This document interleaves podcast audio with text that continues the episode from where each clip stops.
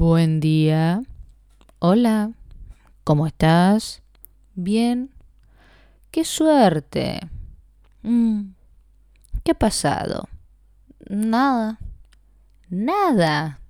¡Qué suerte! No pasa nada. Estás en, flotando en el vacío donde no pasa nada. O sea, no nada. Ah, bueno. Algo. Algo. ¿Qué pasó? ¿Qué, cosa puede haber pasado? Bueno, eso es un, un role-playing, role-playing de cómo era mi, los comienzos de todo mi análisis que tenía con mi eh, psicólogo, psicoanalista, eh, que hace ya como un año que no hablo con él.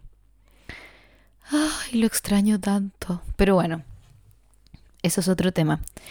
Eh, dije que iba a hablar de la prostituta, de la puta de Babilonia. Pero eh, como que empecé a estudiar el tema y caché que en realidad soy de una, tengo una ignorancia como eh, tan grande con respecto al tema, como hay tanto vacío, hay tanta laguna mental ahí, eh, que me empezó a dar como una rabia con el colegio y dije como, weón, ¿por qué tantas clases de religión y habían tantas weas entretenidas para aprender y me enseñaron como solo como la estrella de Belén y como a cantar como el burrito sabanero, no sé. No, igual religión en mi colegio era como era más dark que, eh, o como no sé más dark, pero era como más contemplativo y más bíblico, un poquito más teórico que religión en otros colegios, me imagino. Creo que hay muchos colegios en que religión es como Dios te ama y Dios tiene barba y acá igual había como un poquito más de contenido porque las que te hacían religión eran monjas y las monjas estudiaron estudiaron ser monja, supongo. Estudiaron como teología, entonces, bueno. A mí me gustaba, yo lo pasaba súper bien, pero tenía ganas de más. Como que quería profundizar aún más. Me acuerdo que una vez una alumna le preguntó como, ¿cómo lo hacen como para no tener como vida sexual? Y la monja dijo como, ¿quién te dijo que no teníamos vida sexual? Y fue como, oh my god. y ahí hubo como una conversación como muy incómoda sobre lo místico. Y como, y la monja como que la mandó a leer como Sor Juana y Santa Teresa y todas esas, todas esas guanas calientes. No, bro. Em, perdón por ser tan falta de respeto. Eh, estuve pensando en hacer el tema como de la Babylon Whore, eh, la prostituta de la- del apocalipsis. ¿Por qué? Por una hueá muy superficial, porque me estaba haciendo las uñas, que es como my favorite thing in the world. Y en verdad lo odio, que no hay nada, no hay actividad más fome que ir a hacerse las uñas, pero al mismo tiempo me carga pintármelas yo misma porque me quedan pésimos y se me descascaran y bueno. Em, entonces me gusta ir a que me la hagan permanente y chao. Y la cosa es que mientras estaba ahí, te pasan como, para los que no saben, para los que nunca hayan ido a hacerse la uña, eh, te pasan como un muestrario de uñas humanas. Eh, no, broma. Te pasan como un mostrario, como una redondela llena de palos con una, con, y al final del palo hay una uña pintada. Y el palo tiene como el nombre del pinta uña. Te indica el nombre del color. Entonces yo estaba como eligiendo, me pasaron como 20 de estas redondelas llenas de colores y nada, y ahí uno entra como en una crisis como nerviosa, heavy, eh, y además te ofrecen como café y además hay como una música, entonces uno está como, y además hay una señora como haciéndote un poco de daño como en tu uña porque está como sacándote unos cueritos que encuentro que no deberían sacar tanto porque creo que por algo están y en bola te protegen como del limón o la sal que te pueda entrar y la suciedad, ¿eh? Pero bueno. La cosa es que una de mis actividades favoritas, más que elegir el color, eh, que finalmente siempre es irrelevante porque uno se aburre y- y es tan angustiante como tener que tomar la decisión correcta que prefiero como... De repente digo, ya sabes que chao, no, no sé, horrible, es- dame el, el peor color, el más horrible, no me importa. Em, y encontré un... y me puse a mirar los nombres de los colores, que es como una hueá fascinante. Siempre me ha gustado mucho porque encuentro que, no sé, me da mucha risa los nombres que les ponen. Y encontré un nombre que era Made it to the seventh hill. Como llegué a la séptima colina. Y dije como, oh my god, esto es como más profundo de lo normal. ¿Por qué estamos hablando de la séptima colina en, eh, en esta peluquería? Eh, si está lleno de mujeres y las mujeres somos todas tontas. Así que eh, le saqué una foto y dije como, voy al tiro a subir como una cosa a Instagram diciendo como, oh, qué divertido encontrarme con esto en la peluquería, pero después dije, no, voy a aguantarme eh, de esta weá y voy a guardarlo como tema para el podcast. Entonces me puse a googlear un poco de las séptimas colinas y bla, bla, bla, y llegué como a la, obviamente que a la, a la prostituta de Babilonia, que es como, hay distintas interpretaciones. La prostituta de Babilonia, para los que no tengan ni puta idea de lo que estoy hablando, es como un personaje que aparece en el Apocalipsis y en la Biblia y que es como una mujer montada sobre como una especie de bestia de siete cabezas y que sería como una alegoría a Roma o a Jerusalén. A Roma porque Roma está asentada sobre siete colinas y bla, bla, bla. Y como que la prostituta de Babilonia sería eh, como todo lo que mm, Babilonia en el fondo. Sería todo lo que no permite que el reino de Dios y de Jesús y el bien y todo su mensaje como que penetre en la cultura y es como todo lo contrario. Em, esto es como muy a grandes rasgos y la verdad es que por eso mismo dije, decidí que no voy a hacer como un podcast acerca de esto porque no, no sé, eso es todo lo que sé y, y no he tenido tiempo para estudiar como, como corresponde. Porque me pasa con estos temas que son tan... Eh, infinitos eh, y hay tantas interpretaciones que chocan. Por ejemplo, hay gente que dice que no, que la, que la prostituta de Babilonia sería la iglesia católica y es como, no sé. Eh, la weá es que me dieron tantas ganas y cada cierto tiempo me dan ganas de estudiar la Biblia como de verdad. Em, y también me dan ganas de como de, de creer en Dios, porque, o no sé si de creer en Dios creo que es como mi manera estudiar la Biblia, de creer un poco o de encontrar como cierto consuelo, porque como que el nihilismo y el existencialismo como así nomás, eh, cuando era más chica me parecía cool y ahora me parece como desesperado. me parece como adolescente y como incluso como infantil y, y no sé, me gustaría tener como clases de fe. Eh, hay gente que dice que no se puede, hay gente que dice que es como un don, bueno, que la fe es un don, efectivamente. Hay gente que se jacta de, de no tener fe y de ser como súper racional. Em, no sé, como que no lo veo tan simple. Eh, yo era así por mucho tiempo. Tengo un personaje que se trata como, se trata como de huevear a los católicos. Em, o no sé si de hueviar a los católicos, pero de representar un poco lo, la hipocresía y bla, bla, bla. Em, el otro día estaba pensando que nada de lo que hago con la vieja cuica es como en mala onda hacia nadie. es solamente autobullying, como soy una vieja cuica 100%, soy una catita 100%, soy un cura asqueroso 100%.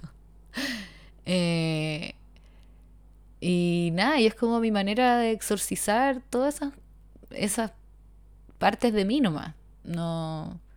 Cuando me empiezan a poner el mote como de la crítica social y la cuestión, siempre es como que digo que sí, como medio como a regañadientes, porque entiendo que se, se lea así, me parece como lógico, pero por otro lado digo, no me calza, ¿cachai? Porque, no sé, nunca, nunca ha estado dentro de mis prioridades como criticar a la sociedad, como que siempre dentro de mis prioridades ha estado criticarme a mí misma. Em, así que no sé.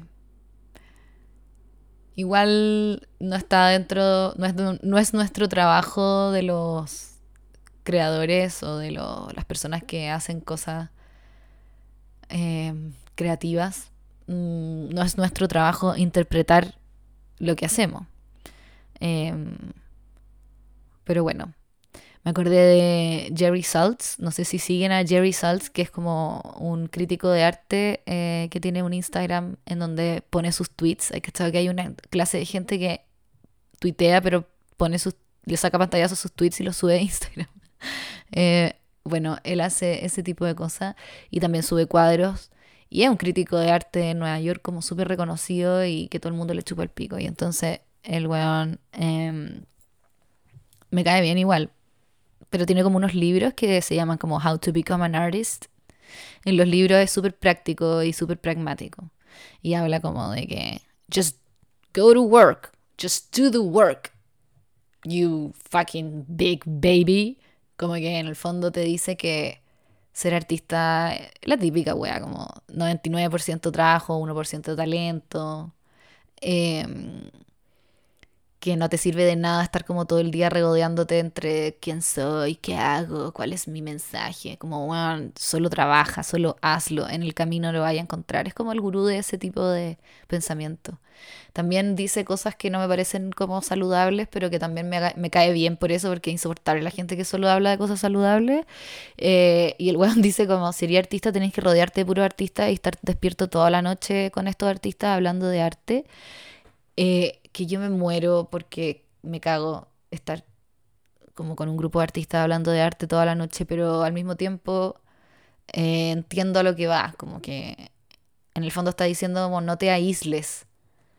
Pero no sé, porque también igual es bueno ser un artista aislado en cierto sentido, porque si estáis muy conectado con toda la weá, de repente no hacéis nada.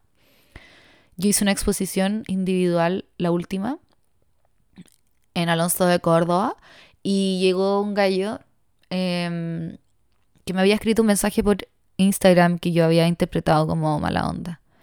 Em, en donde me había como comparado o me había dicho como que mis cuadros le recordaban a los cuadros de otro artista que realmente no me acuerdo cuál era. Y yo pensé que me estaban acusando como de plagio. como, como, ay, bueno, onda, estáis pintando igual a no sé quién. Y la verdad es que yo he tratado como siempre de alejarme del plagio eh, siendo copiona al mismo tiempo. Es decir, creo que es la única manera como de encontrar el propio estilo, como copiar y copiar y copiar enfermizamente hasta hastiarte de la persona y decir como, ah, este es como el pico y, y, empezar a hacer algo propio. Em, bueno, pero yo en ese momento, cuando él me mandó ese mensaje, no me sentía para nada como eh, copiándole a, nadie, ¿cachai? O, tratando de parecerme a nadie. Y de hecho ya como que me mandara la referencia que me mandó me parecía como medio insultante porque encontraba que lo que hacía ese personaje era como peor que yo. Bueno, filo. Y la weá es que eh, como que le, le, contesté así como, puta, que fome que me hagáis bullying, una weá así, como algo así. Y él me dijo como, no, es buena. Bueno, y después él fue a mi exposición. Y me vio ahí y me dijo como, bueno, es bacán que nunca haya estudiado arte y que no cachis nada de nada. yo como que, puta, sí, pues no, no lo podía negar, ¿cachai? No estudié arte, no me rodeo de artistas, no hablo de arte, no, no tengo como una, un cerebro como crítico, desarrollado, pictórico, artístico, estético. No hago la weá que se me para la raja y entonces Em, me decía como, me decía, esa cosa se nota y, esa, y eso es como una especie como de frescura, ¿cachai? Em, y me gustó que me dijera eso, como, me como, no estudié arte nunca, no, no por favor no te, no te metáis en, en este mundo, porque si te metí en el mundo vaya, lo único que vaya a hacer va a ser como restringirte aún más. Y que es como lo que me pasó con la literatura. Yo estudié literatura y fue la peor receta como para escribir, ¿cachai? Em, ahora no me atrevo a escribir ni un puto libro porque, no sé, po, como que él leía Dostoyevsky y dije, filo, está todo dicho, ¿para qué más? Eh, estuve, conocí a profesores, ¿cachai? Tremendamente como ninguneadores de todo tipo de weá que alguien hiciera.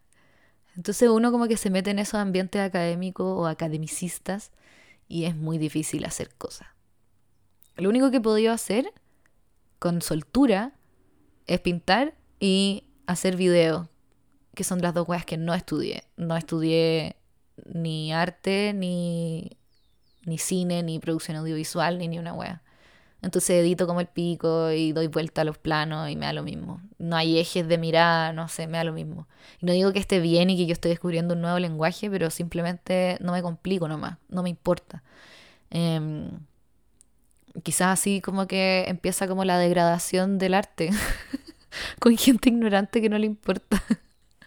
pero no, me, no sé, me da lo mismo. Me da lo mismo, weón. Em, soy la puta del apocalipsis. No, broma. Eh, bueno. Bueno, les voy a leer algunos de los nombres de los pinta uñas que me dieron mucha risa, como por ejemplo Artistic Social Diva. Como, ¿quién sería una Artistic Social Diva? Eh, es como muy... Es como Nacha Tapia, pero Nacha Tapia no tiene la parte Artistic Social Diva. Eh, es como justo lo contrario de lo que este weón me estaba diciendo que fuera en mi exposición. Como, sea una artistic diva, pero no seáis social, porque ahí vaya a cagar. No, puede, no se puede ser una artistic social diva. Es como la Eddie Sedgwick de la prostituta. O sea, no. Puta que estoy misógina hoy día. No es la prostituta de. Em, no es una prostituta, weón. Es una pobre niña que fue una víctima de Andy Warhol que en el podcast de, con las niñas, en el día llegará, hablamos de este documental que a la Vito le gustó mucho, pero yo lo encontré como un blanqueo de Andy Warhol. Andy Warhol era mucho más concha su madre que de lo que lo representan. Eh, Eddie Sedgwick era una artistic social diva, pero tampoco tenía mucho artistic, era como más social diva, como que estaba todo el día inyectándose weas nomás en Studio, Studio 54, así se llamaba. Artistic Hotness, ya. ¿Qué onda esta weá? Es que hay una marca que se llama Artistic. Hay que ser como transparente con esto. Artistic Hotness es un color que es como un rosado, no, es como un rojo con brillo, pero como muy navideño. Estuve a punto de ponérmelo porque me quería sentir una Artistic Hotness, eh, pero no estoy dispuesta a tener como un, esmalte navideño en jun abril. Ay, junio. Pensé que estábamos en junio. Sería genial. Eh, no sé por qué, pero sería genial. Artistic Hotness. Este me encantó. Artistic Always Right. Eh, yo era así como en el colegio, sentía que siempre tenía la razón en todo, como que alguien hablaba de algo y yo como no, yo sé, yo sé todo, yo en verdad yo voy a, yo voy a poner el último punto final, el último punto final de esta discusión. Los puntos sobre las CIES. No, yo le dije, que yo voy a poner los puntos sobre las sillas en esta situación. Nadie me va a pasar a llevar a mí. A mí nadie me pasa a llevar. Yo siempre tengo la razón. Otro color. Susie talks with her hands. Ok. Han cachado como una nueva moda de hacerse unas uñas como gigantes. Que todo el mundo tira la misma talla como de ¿cómo te limpia ahí el poto? Eh, con esas uñas, que efectivamente igual es una pregunta que yo me hago, pero yo he tenido esas uñas no tan grandes como las de eh, Billie Eilish. Perdón, a mí me encanta Billie Eilish, me encuentro que canta súper bien, pero qué weá. ¿Por qué? ¿Por qué esas uñas y esos buzos y la weá? Y es como ya, ok, quiere ocultar su cuerpo, pero no, no sé, no, no, es necesario, no es necesario. Eh, tanta tie-dye. Eh, bueno, Susie talks with her hands. Ya bueno, eso, han cachado a la gente que como que hace videos como mirando la cámara en Instagram eh, y solamente hace como gestos con las manos como con las uñas, que es una weá como muy gringa aprendida eh, y que, no sé, a mí me saca un poco de quicio porque quiero verle la cara a la persona, como que, para de, de, ponerme como tus garras, ¿cachai? Encima. Eh, es como una weá como media como lagartijenta, como, o no sé, como una cosa como como un retorno como a lo animal, como en lo estética, en la estética como del influencer o de la estética en general, que es como por ejemplo, han cachado esos pinches que son como unos colet que son gigantes y como llenos de vuelos. Eh, quiero decir que cuando se ponen eso, parecen un tipo de dinosaurio que aparecía en Jurassic Park, em, que es como el Voy a buscar el nombre del dinosaurio. Yo estoy buscando Jurassic Park Dinosaur Names. Eh, acá. Mm, no es un triceratops, es como, es un dinosaurio al que se le abre como una wea como gutural, ¿cachai? Que es como, como, y como que tiran como un veneno así como por la boca, así. Ahí está, aquí lo encontré. Dilophosaurus. es horrible. Eh, cada vez que alguien se pone esos colets como gigantes con, esos... Me, recuerda a un Dilophosaurus. Susie talks with her hands. Susie is a Dilophosaurus. Hay otro color que se llama Hello Pretty y otro que se llama Positive Vibes Only. Ya, son más fome. Hay otro que se llama I Wear the Pants. Eh, muy girl boss. ¿Y acaso no se puede hacer girl boss con vestidos? Ya, Susie Talks. artistic Devil Wears Nada. Ojo, ojo, ojo, ojo.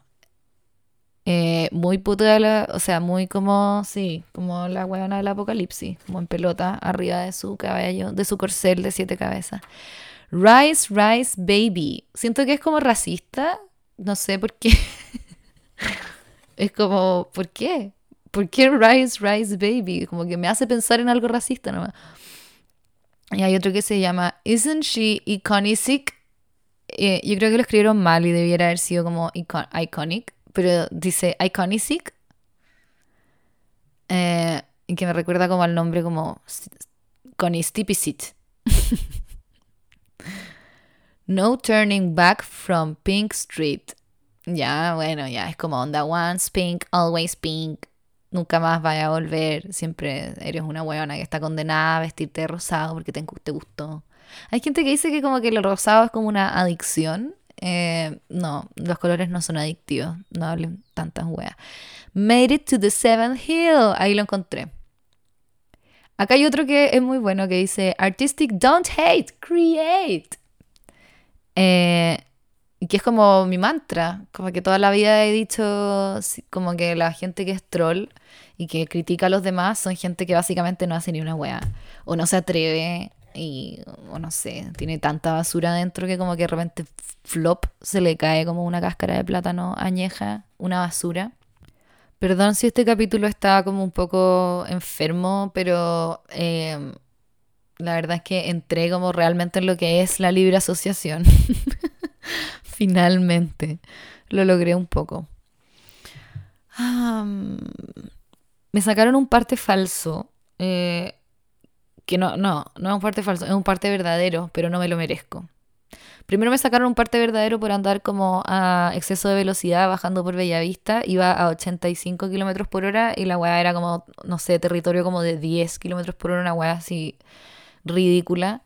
Eh, y, entonces mi parte va a ser súper caro.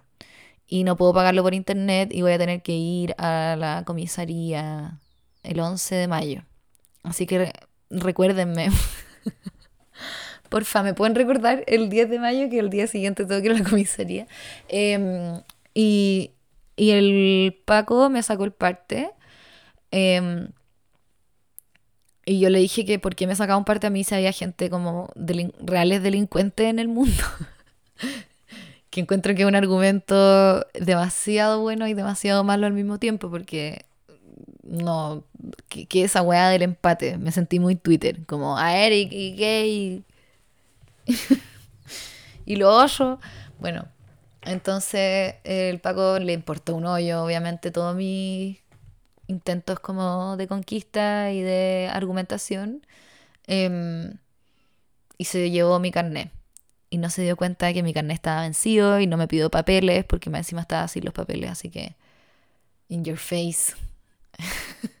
Pero después llegó una paca a entregarme el carnet y ahí como que le dije como, weona, eh, no, no, te cachai, weona. Le dije, oye, pero oiga, encuentro súper injusto esto, francamente, qué gran castigo, además que me quitaron la licencia. Dije, qué, qué gran castigo que a uno por hacer una falta mínima le, le hagan tanto castigo, ¿cachai? Y me dijo, bueno, pero eh, no sé, pues, violó la ley, y en realidad tenía toda la razón, como que violé la ley, weón, ¿cómo voy a andar alegando? Además que andar rápido por la calle es súper peligroso. Hay gente que se muere atropellada y yo eh, ni siquiera estaba apurada por llegar al lugar donde estaba. Debo confesar de que estaba embalada con la música que estaba escuchando y la weá estaba muy entretenida a manejar rápido, pero podría haber terminado en algo fatal. Así que ahora estoy feliz. Esto fue un castigo ejemplar y I love cops. no a cab. Em, pero también tuve otra experiencia con carabineros. Que eh, eh, yo estaba en mi casa tranquilamente armando un puzzle y de repente llegaron los pacos. No me llama, me llama como sargento, no sé cuánto. Oiga, señorita, ¿sabe qué? Le clonaron la patente y, y Napo, y hay unos antisociales que están adentro de su auto y los pillamos. Eso sí, em, vamos a meter a uno nomás preso, los otros dos no. Y yo como, pero ¿cómo puede ser posible? Esta cuestión una puerta giratoria. Sí, para que vea usted cómo está la cosa. Ay, se prendió el Siri. Ya, bueno. Ay, sí, para que vea usted cómo está la cosa, me dice. Yo, bueno, ¿y qué hago? Pues me clonaron la patente. Mire, yo le voy a mandar para allá a un compañero para que le tome las declaraciones su casa. Todo muy cómodo, fantástico. Entonces llegaron, llegaron tres. Todos como de mi misma edad, más o menos. Y los dos, había uno que hablaba conmigo y los otros dos estaban mirando TikTok en la calle. y se cagaban de la risa y veían TikTok así una y otra vez, como TikTok, TikTok. Y yo estaba ahí como puta en la calle esperando que el señor carabinero me hiciera el parte arriba del capó de su auto. O sea, no, no me estaba haciendo un parte, estaba tomándome mis declaraciones. Y mis declaraciones eran como yo estaba haciendo un puzzle y no sabía que me habían clonado mi patente. Bueno, la cuestión es que pensé que esto no iba a tener mayores consecuencias. Y de repente empecé a juntar los puntitos y dije, puta, con razón estaba pagando tanto en tag estaba pagando una brutalidad en tag, pero como siempre asumo que las weas son culpa mía, dije como, ya, soy una estúpida que uso mucho el tag y tengo que parar de pagar tag. Pero me estaba saliendo como 200 lucas la wea y fue como, en fin. Y fui un día a alegar como, y dije, oye, no habrá un error. Y me dijeron, no, está todo bien. Y yo como, ah, ya, parece que voy demasiado a lampa y no me doy cuenta, weón. Como sonámbula, ¿cachai? Y de repente aparece esta información y dije como, mm, sí, puede ser esto. Y después me llegó un parte a la casa, una citación. Imagínense la taquicardia, pues, weón. Yo dije, concha tu madre, ahora sí que me voy presa. Em, y claro, parte por haberme estacionado en una comuna eh, en, que, en la que yo no estaba en el momento en donde se supone que me estacioné mal. Eh, y qué cacho, y ahora tengo que arreglar esa weá. Entonces empecé como a tratar de llamar al carabinero que me había contactado para decirme que esto había pasado, para decirle como, oye, me llegó un parte, es demasiado injusto, ¿cachai? Y, y llamé a la 62 comisaría de San Bernardo, que era donde me habían llamado, y dije como, hola, quiero hablar con el primer sargento cabo no sé cuánto, Aguilera, y me dijeron, no, hay, aquí no hay nadie que se llame así. Y oh, me sentí como en un cuento de Kafka. so Kafkian. Y como que dije, ¿qué hago? Bueno, y el señor fue muy simpático. Me dijo, vaya a su comisaría más cercana y diga todo. Alegue todo y ahí le van, le van a arreglar, todos los problemas. Así que tengo esperanzas, pero no muchas. Eh, mi marido me dice que no, que esta weá va a ser un culo, que no, chao. Y, me tinca que voy a tener que terminar pagando el parte de ciento y tantas lucas por haberme estacionado mal en la comuna de Padre Hurtado. Weá que nunca ocurrió. En el podcast pasado, el que subí para los patrons, eh, les contaba que iba a invitar a un amigo mío al podcast, que es un amigo que hizo una tesis que me interesa mucho que nos cuente, pero no, él no va a venir a presentar la tesis, no va a ser fome, va a ser muy entretenido, lo prometo. Y como que esa idea de invitar gente, eh, pensé que podía ser, podía ampliarla y podía invitar como a más gente, pero quiero invitar a puros amigos míos, entonces... no, pero quiero invitar a gente que con la que yo sé que puedo tener una conversación como en este tono, eh, de jugo y de relajo. Así que sería bacán que me... No sé si es que alguno de ustedes tiene como alguna persona en mente que creen que podría calzar con esto. Sería bacán que me lo dijeran para ver si lo puedo contactar.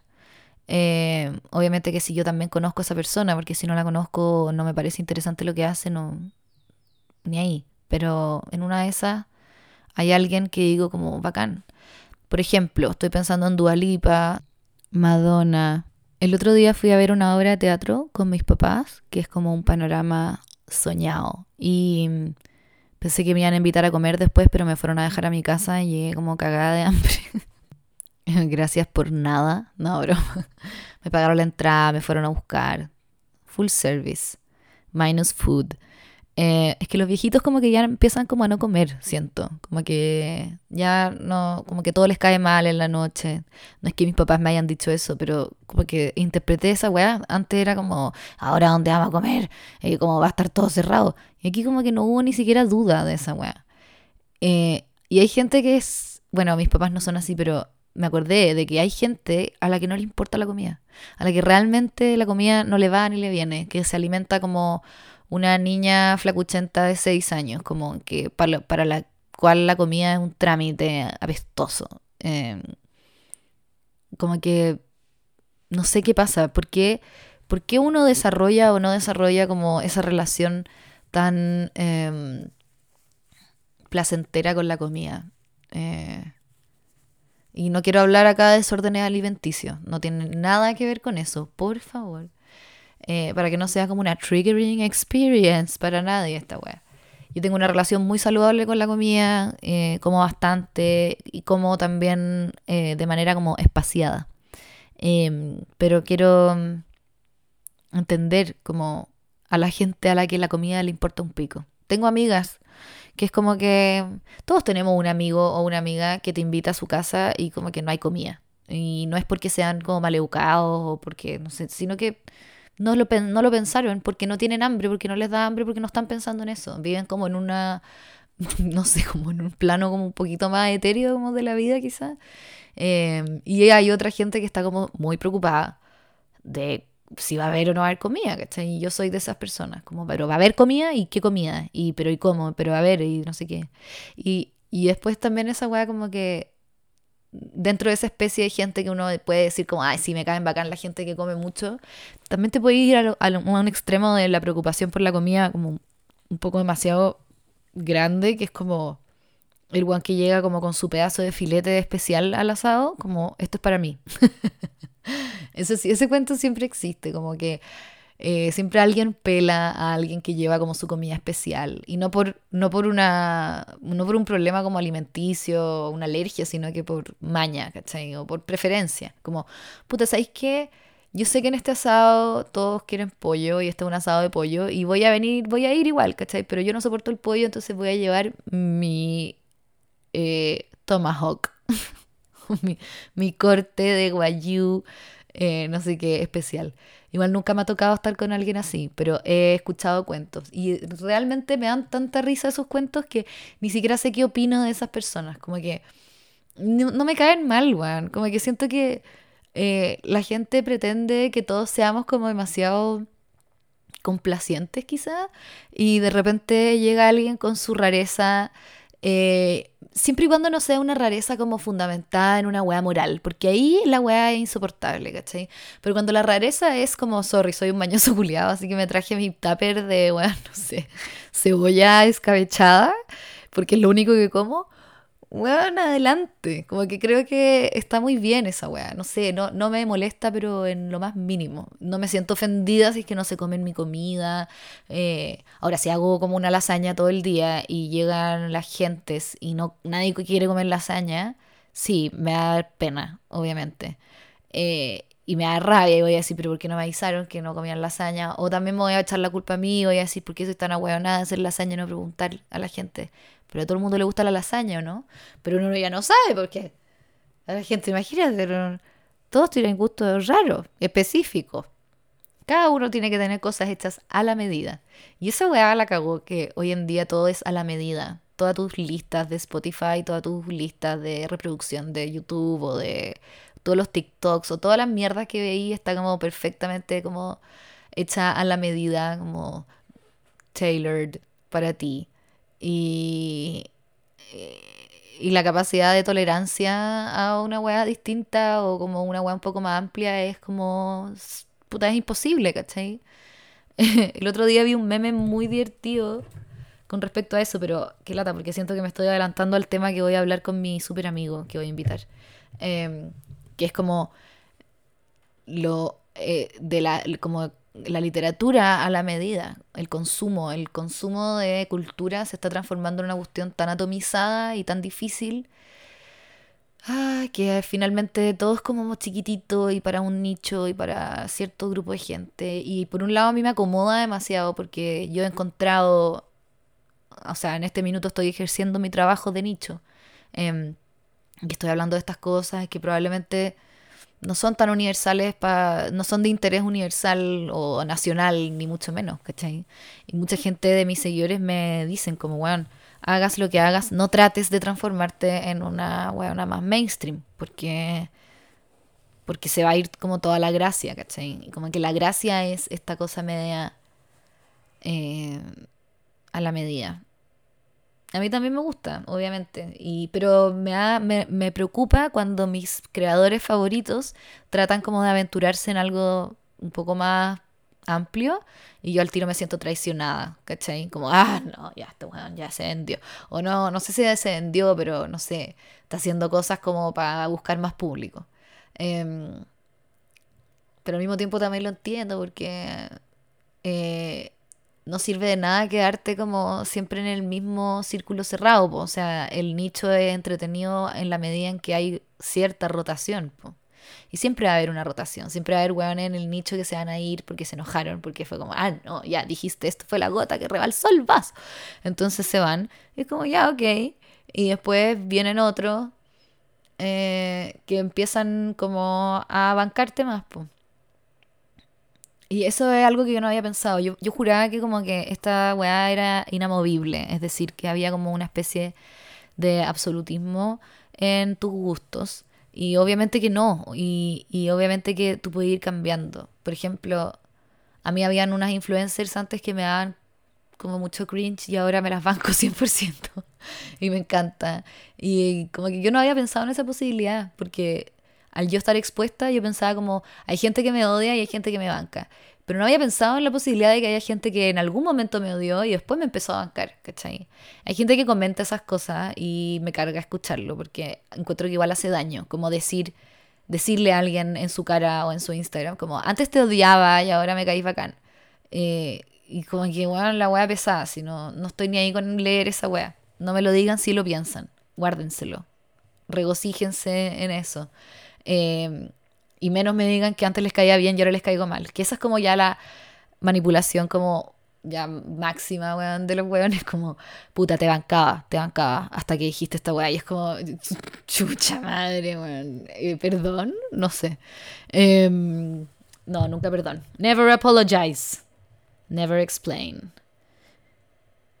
Ese es mi mantra. Em, sobre todo si estás haciendo humor, pues, weón que eso es como lo que yo hago. Eh, si eres político, obvio que siempre apologize. Bueno, eh, estaba hablando de la obra de teatro que fui a ver que se llama Blackbird. Actúa Néstor Cantillana y. Ay, ay qué machista. No me acuerdo el nombre de la mujer. Uh, wait. Claudia Arredondo. Perdón, Claudia. Eh, you're such a good actress. No, realmente buena, me encantó. Eh, la dirige Tolcachir, que es este director y dramaturgo argentino, em, que si es que uno va a Buenos Aires no se puede perder su teatro Timber 4, que queda en el barrio que es como Ñuñoa, pero de Buenos Aires, y ahí eh, siempre hay obras muy buenas que vale la pena. Y yo he visto, he tenido ya el honor de ver como dos de él y me encanta. Entonces cuando caché que Tolcachir, cuando caché que Tolcachir iba a dirigir acá, dije como, chao, no me lo pierdo. Así que fuimos y lo pasamos súper bien. Em, me gustó, encontré que estaba súper bien actuada, encontré que estaba súper bien dirigida, encontré que la escenografía era puta, on point.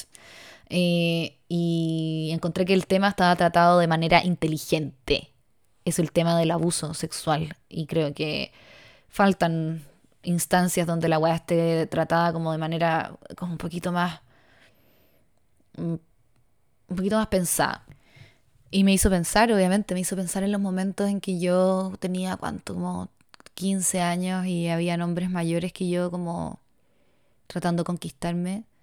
Y de uno me pude defender. Eh, como, o sea, no sé si defender, pero en el fondo pude darme cuenta, porque yo tampoco desarrollé ninguna atracción por él, pero pude darme cuenta de que la situación era como rara y patética. Em, pero obviamente que, que es muy difícil, pues. Sí, es muy atractivo que un hombre más grande em, en esa edad, a los 14, 15 años, que está la cagada en el cuerpo, em, es muy difícil que uno pueda eh, pensar de manera como autoprotectora, ¿cachai? Em, yo creo que todas las mujeres tenemos un cuento ahí, algún hueón más grande como que trató de seducirnos y caímos en esa seducción y después nos sentimos culpables porque efectivamente sí era, sí había un abuso, o sea, sí había como un abuso de, em, de poder y, pero, es,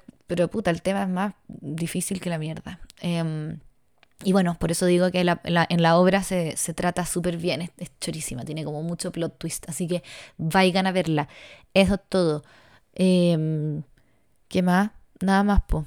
Hoy día eh, le dije a mi hija que podía invitar a dos amigas del colegio y voy a tener que dedicar mi tarde como a ser una mamá ideal. Em, y fui en la mañana a comprar huevas para hacer slime, porque eso es como lo que más quieren hacer las niñas, como, uy, Slime. Girls be sliming. Eso es como. Voy a hacer un meme de esa wea. Em, así que nada, I'll be sliming. Y ahí les cuento, o les saco una foto, no a mis hijas, porque ahora poner a los hijos en redes sociales es como funado, pero. Eh, o tal vez puedo sacar una foto como con el slime en la cara y así como que uso el slime para censurarles la, la cara a mis niños. Slime. Hoy la wea horrible ya. En fin, voy a callarme un rato porque si no, cae la cago más. Chao.